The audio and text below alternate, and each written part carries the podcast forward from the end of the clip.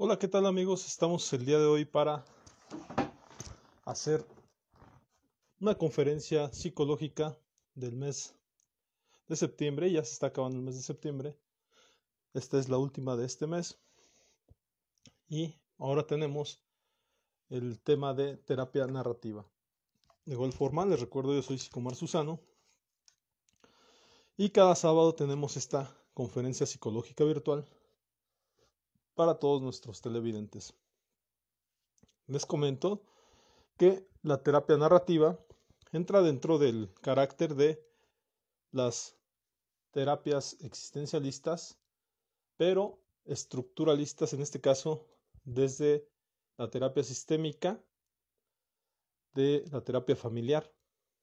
Eh, de igual forma, ya iremos eh, verificando algunas cosas específicas siempre que se aprende un nuevo eh, un nuevo lenguaje, hay que aprender, mm, siempre que se aprende algo hay que aprender nuevo lenguaje. Entonces, la terapia narrativa tiene efectivamente esas características de apoyar con el discurso. Eh, yo creo que lo gran, lo, lo, que le he visto mayormente es efectivamente el, el poder de desconstruir, es algo de lo que vamos a estar escuchando mucho, es el poder desconstruir el discurso de las personas.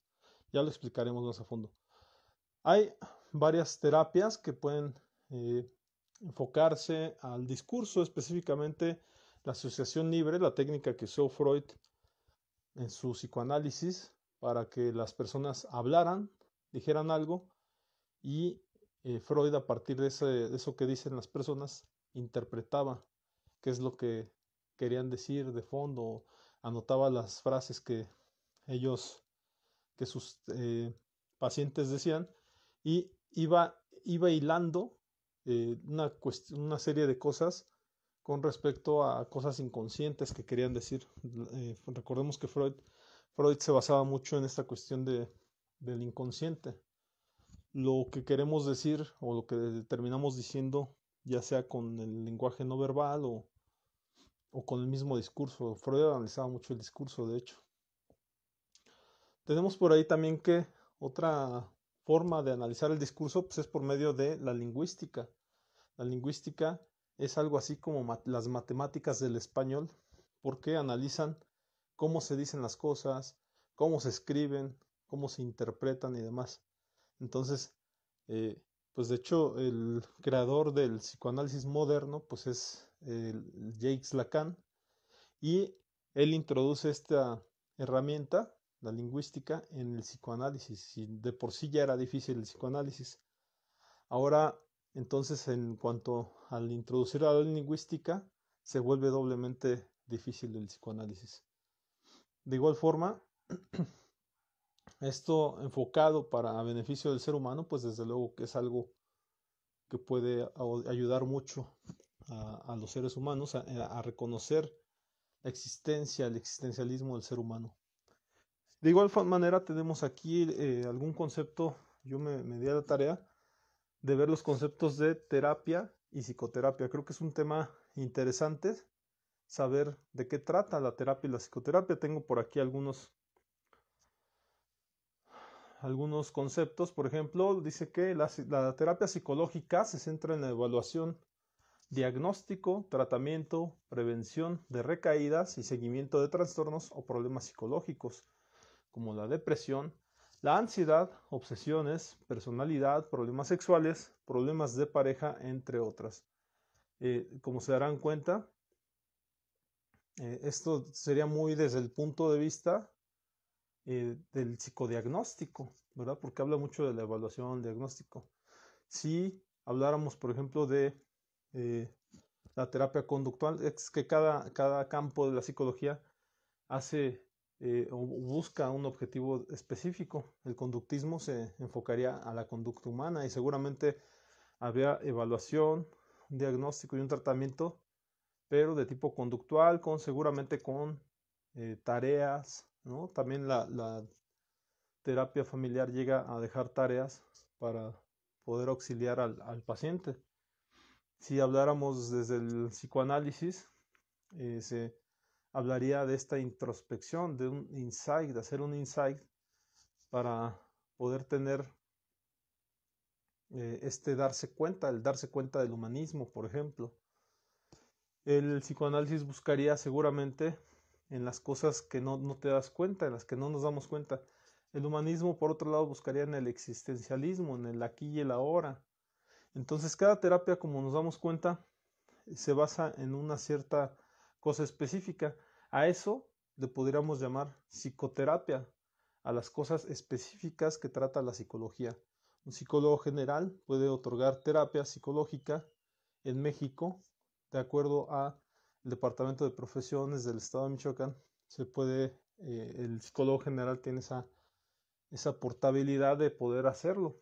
Eh, no así los psicólogos educativos, que ellos manejan otro tipo de cosas, eh, como la psicología para las personas del lenguaje, los que padecen cuestiones de lenguaje, para eh, déficit de atención, otras cuestiones que no se manejan en, un consultorio para otorgar una terapia. Se puede decir que la terapia psicológica que se otorga o que eh, otorga un psicólogo general tiene que ver con personas que no tienen una, una problemática, eh, digamos, tan desarrollada, ¿no? O sea, un depresivo Puede, venir en esa etapa donde va, a realizar el duelo, pero un depresivo ya eh, con una cuestión ya máxima tiene que internarse en el psiquiátrico, probablemente no en el psiquiátrico, pero sí tiene que internarse porque ya le faltan muchas cosas como sustancias en el cuerpo y tienen que estar inyectando con agua salina, etcétera. Esto lo hacen los doctores y adicional a eso también tiene que tener su tratamiento psicológico. En el caso también de los trastornos eh, ya más fuertes, se tienen que hacer internar y medicar para poder auxiliar a esta persona que, se ha salido un, tanto de la norma. Las que están dentro de la norma se atienden en un consultorio psicológico. ¿sí? Y se puede ayudar a las personas que han recaído o que se han salido de la norma eh, temporalmente, recurren al psicólogo, el psicólogo los estabiliza y eh, en muchos casos ya pueden andar, andar por la vida. En otros, eh, cuando no es así, seguramente pueden, eh, tienen la posibilidad de internarse o de ir al, al, psiquiatra, ¿verdad? Por, para poder recuperarse cabalmente. Entonces aquí tenemos parte fundamental del proceso terapéutico es una es la relación de confianza entre el psicólogo y la persona que busca ayuda profesional. Se trata de evaluar y conocer los problemas por los que la persona busca ayuda, comprendiendo su origen y malestar que producen tanto en el ámbito emocional o psicológico, físico, como con las personas de su entorno. Después de una evaluación adecuada en función de la identificación de las áreas problema o diagnósticos, se establecen junto al paciente los objetivos terapéuticos y las estrategias y tratamientos psicológicos adecuados y necesarios para solucionar los problemas de forma individualizada en cada persona, junto con un seguimiento para comprobar si la mejora se mantiene a lo largo de todo el proceso psicoterapéutico una vez finalizado el mismo. Como se darán cuenta, aquí estamos hablando ya de objetivos terapéuticos, ¿no? En, la psicología se divide en dos campos, las terapias que son directivas que efectivamente pueden llevar todo este procedimiento que leímos y las terapias no directivas que no necesariamente tienen eh, un objetivo terapéutico trazado, sino que va, este puede ir ocurriendo a partir de la, la indagación.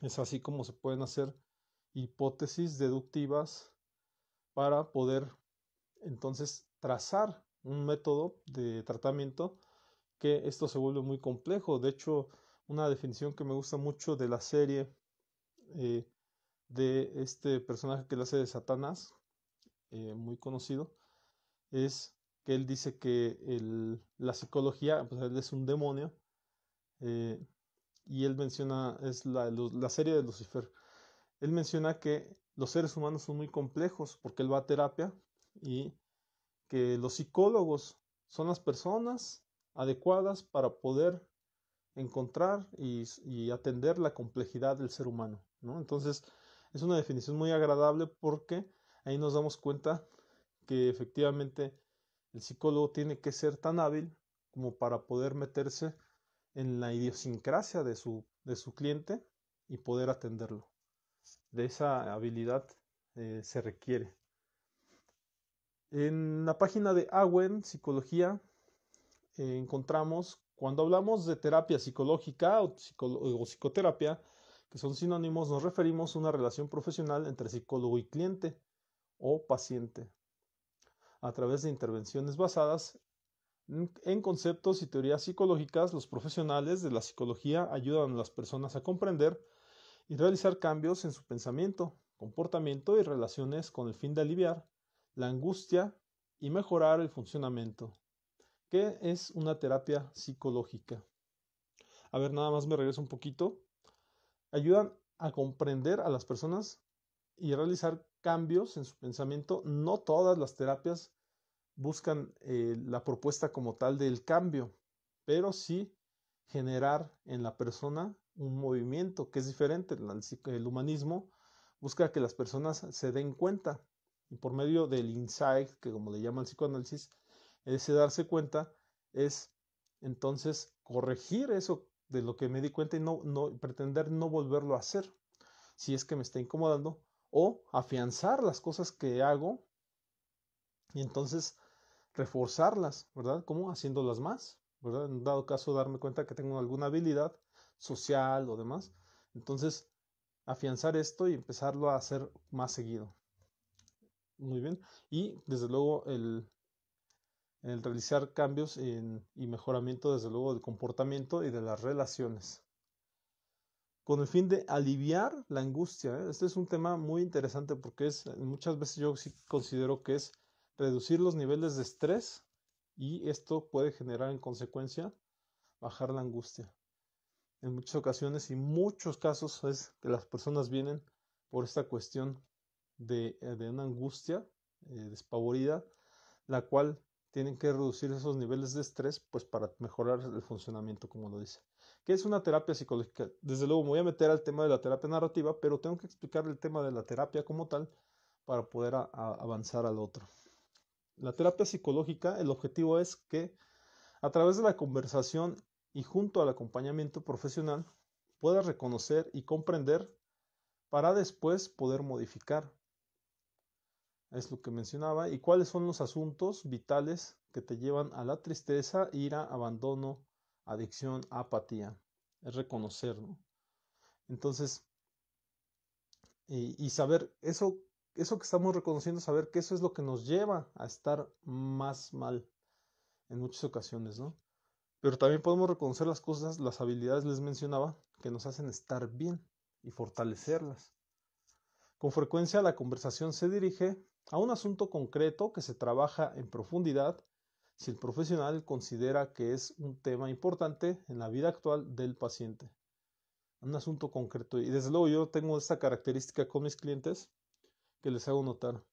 Eh, yo soy tu terapeuta, este es tu espacio y voy a estar hablando, voy a estar mencionando algunas cosas y si es necesario me puedes interrumpir porque este es tu espacio. Desde luego el cliente tiene esta opción cuando yo estoy retroalimentando. No específicamente, no crean que van a la terapia y, el psicólogo tiene que estar hablando. De hecho es una habilidad que se tiene que desarrollar el, esperar a que el, el cliente también hable.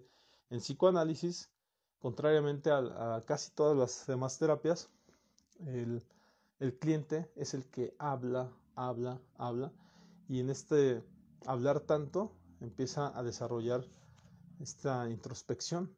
Por el hecho de hablar, se dice que en el psicoanálisis, en realidad, el hablar viene a ser algo así como que nuestra, eh, eh, protección, ¿no? El hecho de, de, llevar como nuestra máscara, una máscara, algo así. Y entonces cuando conforme vamos hablando, pues entonces vamos entendiéndonos. Y el terapeuta como tal, en el psicoanálisis, solamente te se te retroalimenta al final. Cuando dejas de hablar, en el psicoanálisis ya muy, eh, muy rígido, en el radical, eh, tú dejas de hablar y se acabó la sesión. Entonces vamos a, ver ya un poco más acerca de la terapia eh, narrativa como tal. Nosotros revisamos a Sabelieva, Natasha, 2016 en la terapia narrativa con el supervisor Mario Pacheco. Esto fue en Fundación Lafrontera.cl. Ya tenemos por ahí, estuve subiendo a la plataforma de Psicomar Susano la investigación que se hizo durante la semana. Adicionalmente tenemos esta conferencia en donde voy a dar mis puntos de vista acerca de eh, la terapia narrativa.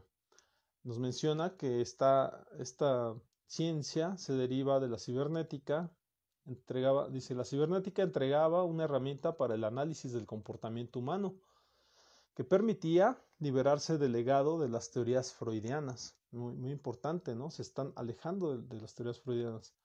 Ahora podía considerarse que el comportamiento de los miembros de una familia depende de cómo se articula la relación con los demás.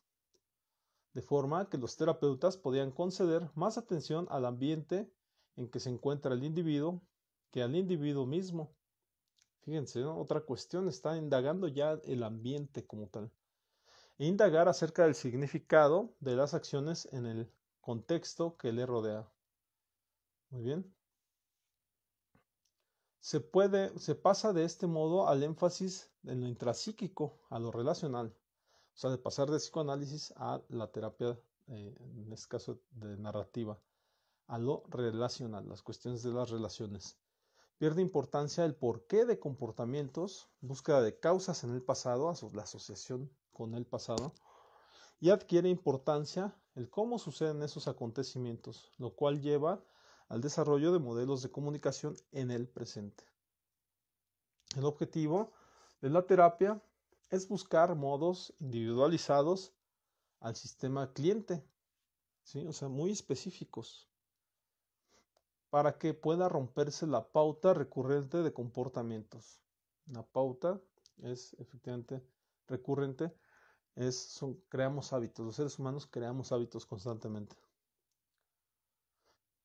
Eh, esta pauta recurrente de comportamientos se ha definido como un problema.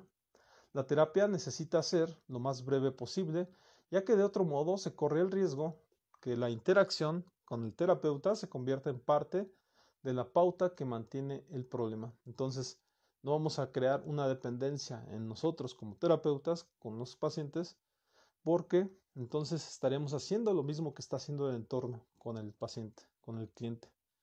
Entonces, para evitar eso, el, el cliente, el, el, perdón, el terapeuta, tiene que ser también muy hábil y muy honesto. ¿sí? No es darle la cita al paciente para que para yo generar más dinero. No, no se trata de eso. Se trata de ir llevando cada caso y si el caso que estoy atendiendo es dependencia, no le puedo generar otra dependencia al hacer lo que venga conmigo y estarle diciendo esto tiene que ser semanal, esto tiene que ser frecuente. No. Recordemos que como tal, en el caso de Freud hablaba de que no había cura como tal, pero también eh, si analizamos el discurso de Freud, si no hay cura, entonces lo demás es posible sobrellevarlo, pero más bien en Freud se decía que estamos en un análisis por siempre.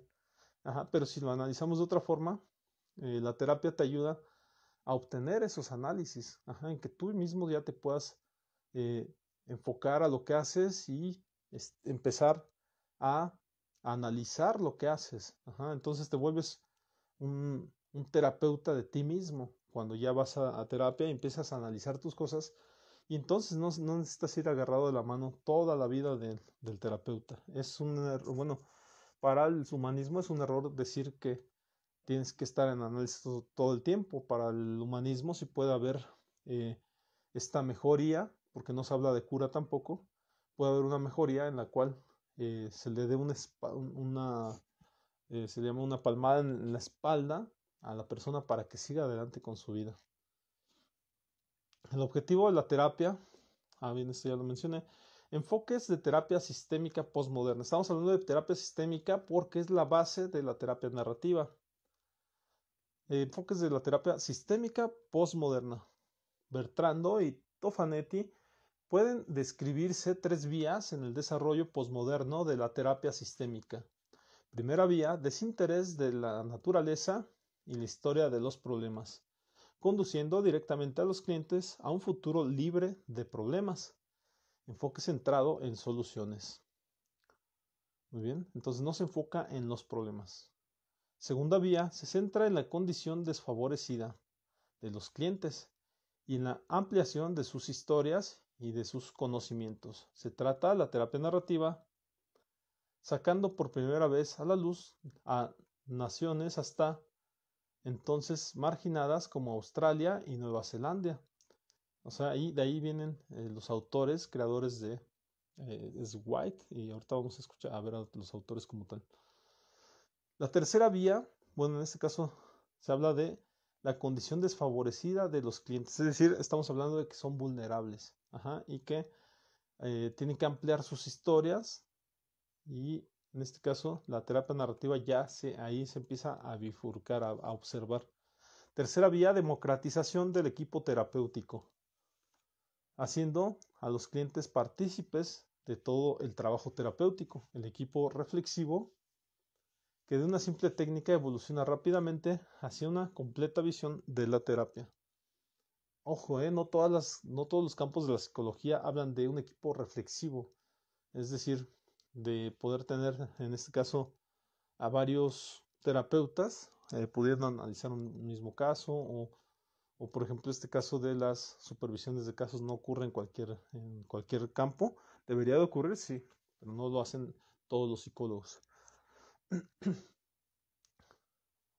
En este caso también eh, menciona el tema de la... Eh, se hace a los clientes partícipes. De hecho, se menciona, más adelante se va a mencionar, pero aquí se los comento. En la terapia narrativa se habla de que el experto es el cliente. y de hecho ni siquiera le menciona como cliente. El experto es la persona que está enfrente de nosotros. Ahorita vamos a ver cómo le denomina. Y entonces nosotros solamente somos una guía para que esta persona resuelva sus problemas desde la terapia narrativa.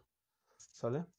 Entonces, desde esta perspectiva, Payne 2006, los terapeutas narrativos están interesados en el desarrollo de conversaciones que llevan a historias alternativas. Esto es un tema importante.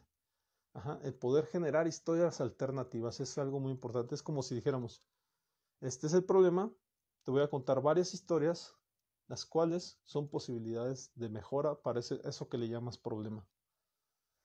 No cualquier historia, sino aquellas que son identificadas por los consultantes como historias a través de las cuales les gustaría vivir su vida. Entonces el terapeuta también se doble, se, debe estar muy bien formado para poder interpretar qué es lo que necesita el, el cliente como tal. El terapeuta está interesado en buscar crear las conversaciones, historias de identidad que ayudarán a las personas a apartarse de la influencia de los problemas que están enfrentando. Los terapeutas narrativos están interesados en trabajar con las personas para producir historias que no apoyen o sostengan a los problemas, ¿sí? que no los apoyen.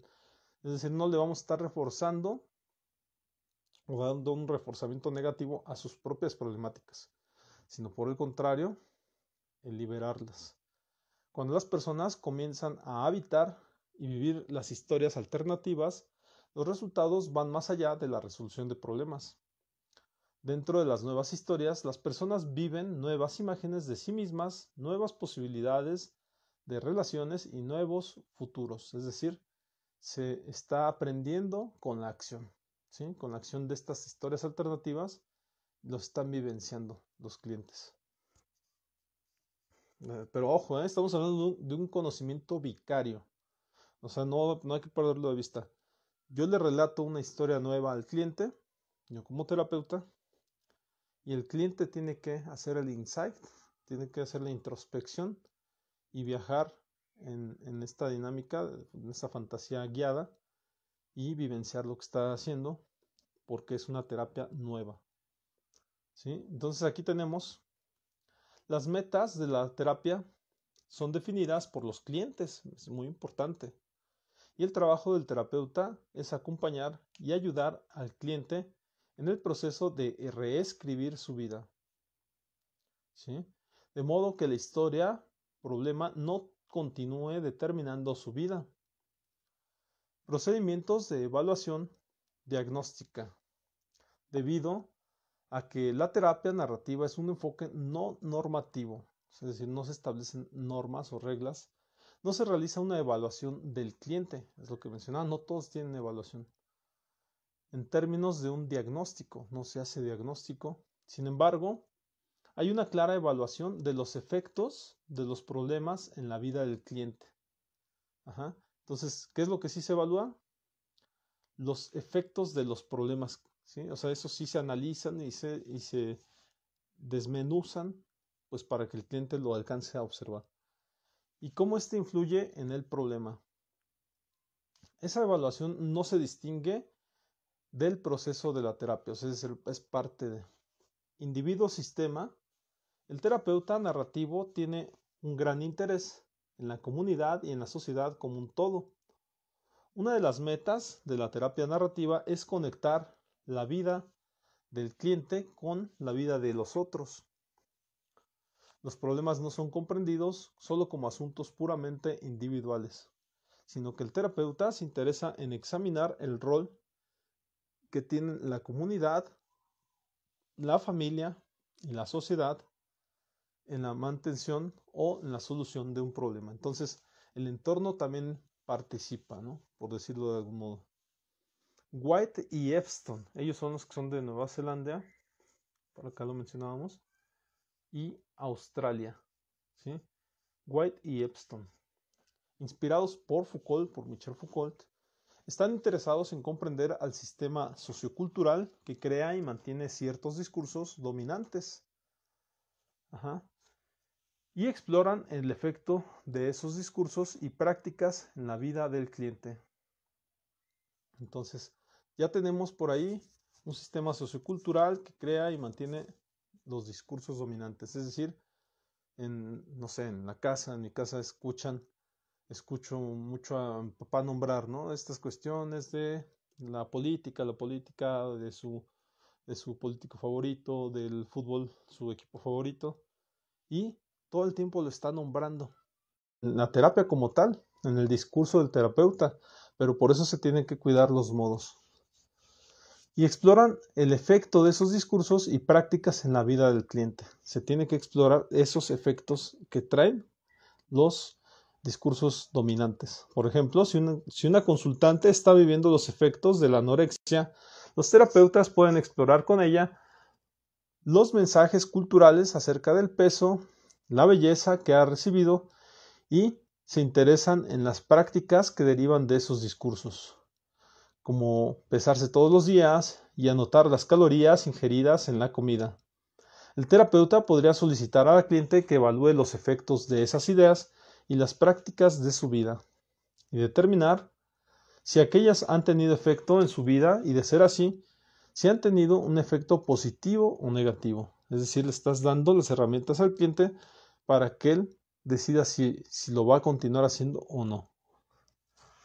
Duración de la terapia. La terapia narrativa. No hay una duración estándar de la terapia y esta tiende a ser breve. Sin embargo, un sistema cliente podría continuar viendo durante años al terapeuta en intervalos con una baja frecuencia. Alianza terapéutica.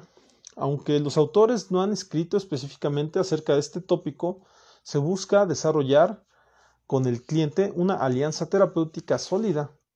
¿Y qué es la alianza terapéutica? Pues es esta cuestión de crear una empatía, de estar conectados en cuanto a hasta en cuanto a ideas también, ¿no? Y entender también, eh, confiar en el, en el terapeuta, es, a eso se refiere. Es decir, si confías en tu terapeuta, se establece una relación adecuada que entonces ya eres capaz de contarle cosas porque hay esa alianza terapéutica. En este caso, Combs y Freeman proponen que los terapeutas se hagan las siguientes preguntas acerca de la alianza terapéutica con el cliente. Ah, bien, ahí ya no notamos las preguntas como tal, porque son muchas preguntas de hecho. Pero si quieren verlo completo, pueden ir a, a, a Sicomar Susano en YouTube. Esto, esta repetición la vamos a poner también en ah, en Biblioteca Psicológica Virtual.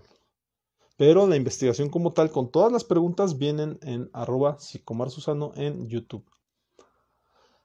Estrategias e intervenciones en terapia narrativa. Es decir, ya vamos a ir un poco más a fondo. En terapia narrativa, los terapeutas no hablan de estrategias ni de intervenciones terapéuticas, sino que de prácticas de exploración conjunta. En el trabajo terapéutico de White y Epstein pueden diferenciarse diferentes prácticas de conversaciones entre los clientes y los terapeutas.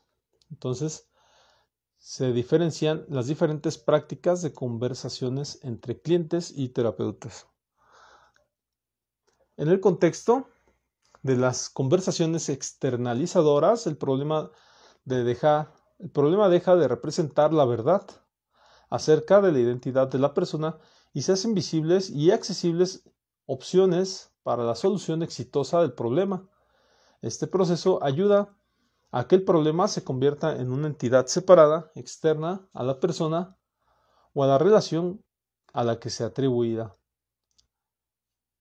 Entonces, el problema se saca de donde está y dice que entonces es separado de la, de la persona, ¿no? Para que no se piense entonces, si tengo un problema, no soy yo entonces el, que, el mal, el malestar no soy yo. Se saca el problema y ahí, aquí tenemos el problema. Y entonces ya yo sigo siendo un ser humano, pero tengo un problema. De esta manera lo mencionaban ahí. White y Epstein además de Paint y Tarragona, han descrito las siguientes frases, fases en las conversaciones externalizadoras. Nombrar el problema. Explorar los efectos del el problema del problema en la vida de la persona. los efectos que este problema genera. De construir o desconstruir, porque así lo decía, o colocar el problema en el contexto. Es decir, desmenuzamos el problema y después lo colocamos en el contexto. Platícame, ¿qué, más hay alrededor de, este problema? Y ahí se puede, de hecho, interpretar mucho en cuanto al contexto. ¿sí? Tal persona tiene estas ideas sobre ti, o tal, no sé, el trabajo te genera estrés. Estoy poniendo ejemplos solamente. Eh, fase 1. Negociar una definición particular del problema. Descripción saturada del problema. Una vez que la persona finaliza el, recuento del problema, el terapeuta comienza a hacer preguntas para clarificar lo relatado y solicita al consultante que describa con mucho detalle la dificultad para clarificar los efectos de esas dificultades en su vida. Entonces, se hacen las preguntas para clarificar. El detalle es importante aquí, ¿no? Nada más lo mencionamos para que el terapeuta pueda entender y ayudar entonces. Mapeo, fase 2, mapeo de los efectos del problema. ¿Sí? A continuación se indaga acerca de los efectos, la influencia del problema en diversos dominios de la vida en la cual han sido identificadas las complicaciones. Estos dominios pueden ser, fíjense, hasta se los menciona, ¿no? En el hogar, el lugar de trabajo, en la escuela, con los pares, es decir, con la pareja. En las relaciones familiares, la relación consigo mismo y las amistades. La identidad, incluyendo los efectos del problema. En los propósitos, en las esperanzas, en los sueños, en las aspiraciones y valores de la persona. Y las posibilidades futuras y horizontes de la vida de la persona. Posibilidades futuras y horizonte de la vida de la persona. Fase 3. Indagación acerca de acontecimientos extraordinarios. Las áreas a indagar pueden ser las siguientes. Territorios de vida, sobre los que la persona aún tiene cierto control a pesar de los intentos del problema para arrebatárselo. Es decir, cuando tenemos un problema pensamos que se nos cayó el mundo, pero en la terapia narrativa te dicen, a ver, vamos a, primero vamos a quitar el problema, después date cuenta que hay cosas que has venido haciendo bien. De eso se trata. las técnicas, estrategias y trucos que la persona ha desarrollado como respuesta ante el problema y que en ocasiones han sido efectivas para detener los esfuerzos del problema para tomar las riendas de la vida de la persona. Esta parte pues muy claro, ¿no? Estrategias, técnicas y trucos que se han desarrollado a partir de ese problema, ¿no? Que en ocasiones han sido efectivas para la detención del problema. Las cualidades y habilidades especiales que tiene la persona y que han sido difíciles de vencer por el problema en sus propósitos de descalificación y debilitamiento de la persona. Esto puede incluir una investigación sobre la naturaleza del diálogo interno que la persona ha desarrollado para oponerse a los intentos del problema por imponer su autoridad en la vida de la persona. Aquí así hablamos de el diablito que nos habla, ¿no? O sea, de esa mención, pues, de un lado está el angelito, del otro lado el diablito. Acá estamos hablando de eso. Las veces que internamente hay un diálogo interno y que te descalifica todas tus habilidades que tienes para resolver el problema. Los propósitos y compromisos que guían los esfuerzos de la persona para oponerse a los intentos del problema para dominar su vida y que han frustrado los sueños y las esperanzas del problema quienes apoyan al sujeto, familiares, amigos, conocidos, maestros, terapeutas, y los roles que han jugado en negar los deseos y las ambiciones del problema. Además, las opciones disponibles para que la persona tome ventaja de las fallas del problema y así retomar los territorios de su propia vida. Entonces, opciones disponibles de la persona. El terapeuta invita a la especulación. Fíjense, ¿eh? ya estamos hablando de este tema. El terapeuta invita a la especulación de cómo otras personas importantes para el cliente que han sido testigos de esos acontecimientos extraordinarios pueden haberlos comprendido. Por medio de este proceso, la persona obtiene una perspectiva más amplia de su experiencia relatando una historia más enriquecida y completa reconsidera su identidad e identifica fundamentos para el cambio que antes estaban oscurecidos. Entonces, desde luego, hacemos notar como terapeutas las cosas que te pueden sacar del problema. ¿Sí? O sea, a lo mejor no es, no es directiva, pero sí lo vamos a hacer notar. Vamos a decir, mira, aquí está esto. ¿no? O sea, voltea a ver esto. Fase 4. La persona es invitada a tomar una posición respecto al problema. Es decir, empieza la temática de la responsabilidad. Según Payne, en esta fase el enfoque ha alcanzado un punto de quiebre. La persona puede decidir permaneciendo dominada por la historia saturada del problema o puede decidir tomar en cuenta la historia enriquecida que ha desarrollado en la conversación con el terapeuta. Es decir, ya tiene dos opciones. Payne indica que generalmente las personas deciden posicionarse en una forma diferente respecto al problema y toman la decisión de ejecutar acciones. Sin embargo, a veces pueden decidir que el cambio es muy perturbador, doloroso o prematuro. En muchas ocasiones se abandona la terapia.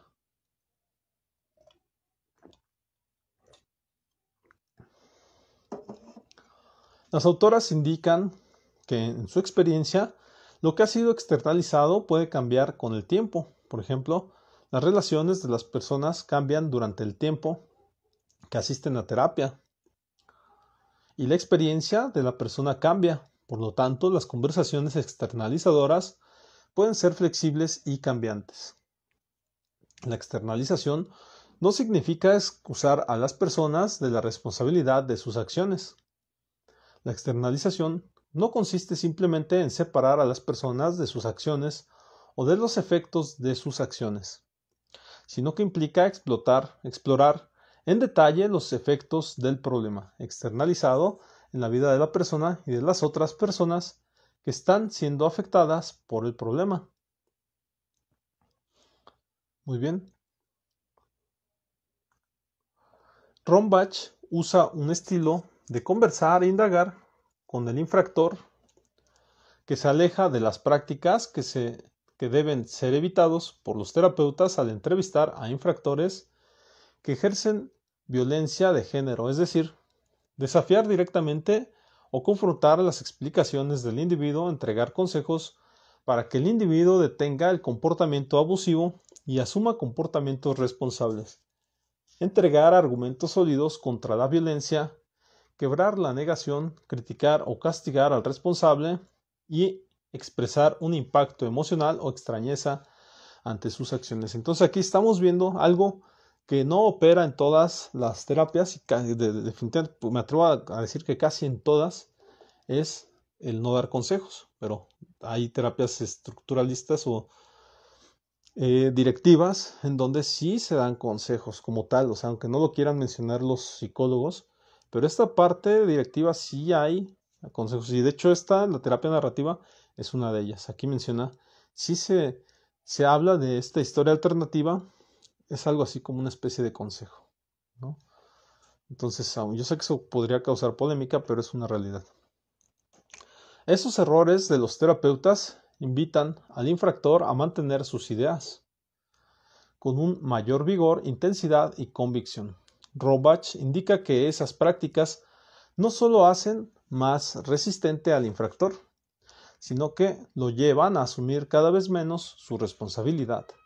Rombach describe el siguiente modo el programa de tratamiento grupal de ocho sesiones desarrollado por ella las sesiones fueron divididas en dos partes. En la primera parte se revisaba cómo estaba progresando el proyecto de cada infractor y cómo estaba ayudando a dirigirse a un estilo de vida más pacífico. En la segunda parte de la sesión, cada hombre leía en voz alta su proyecto de cambio y el equipo de tratamiento le entregaba preguntas reflexivas en las que cada individuo debía trabajar. En ocasiones se pueden tornar muy confrontativas estas estas preguntas reflexivas pueden eh, ser confrontativas con respecto a lo que te está pasando en tu vida. Conversaciones de reautoría. Es importante, reautoría. Las conversaciones de reautoría son adecuadas para conversar con personas que buscan ayuda debido a que han experimentado eventos traumáticos, experiencias que pueden haber llevado a las personas a conclusiones equivocadas acerca de su identidad. Conversaciones de reautoría. Ah, ya los mencioné. Siempre habrá otros argumentos que puedan ser creados para los eventos de nuestras vidas. Como tales, nuestras identidades no están hechas de una sola historia. Estamos compuestos de múltiples historias. Por tanto, las conversaciones de reautoría involucran la coautoría de argumentos alternativos. Entonces, sin embargo, en las historias que las personas llevan a terapia pueden advertirse leves rastros llenos de huecos difíciles de identificar. La labor del terapeuta es realizar preguntas que sirvan de andamiaje para ayudar a las personas a reunir las experiencias vividas ejercitando su imaginación y recursos para asignar significados y su fascinación y curiosidad. Como resultado, se amplían las historias, se establecen raíces en aquellas y se rellenan los huecos y se logra una mayor identificación de esas historias. Es como estar contando nuevamente la, historia alternativa varias veces, ¿no? Hasta que quede como muy claro. Entonces, bueno, hasta aquí vamos a dejar esto, pero me gustaría también mencionarles ¿Qué diferencias veo, por ejemplo? Pues ya las mencioné algunas diferencias con las demás terapias, pero lo más importante, creo que de la terapia narrativa que yo observo, yo Psicomar Susano, es que eh, se puede tratar al problema desde afuera, que es algo que ya hace el, humanismo como tal, y también menciona que se puede eh, hablar de una eh, pues no sé, una terapia, una, un discurso alternativo, un discurso alternativo al problema y la externalización del problema. El hecho de nombrar al problema, identificarlo, es brincarse todos esos tabús que la sociedad muchas veces impone ¿no? a muchas de las temáticas que no se quieren hablar, lo que no se quiere mencionar. Recordemos que para muchos, para la terapia psicoanalítica, lo que no se nombra se somatiza. Entonces, que estamos generando cuando hablamos de un tabú. Si no hablamos de eso, entonces esto afecta seriamente a la persona, ¿no? Y hasta el grado de causarle resistencias y de generarle entonces algún trastorno futuro que ahí se va incubando en la persona. Entonces aquí el hecho de nombrarlo, pues desde luego ya está haciendo la catarsis, desde luego, porque ya entonces estás dejando afuera, estás externalizando entonces tu problemática.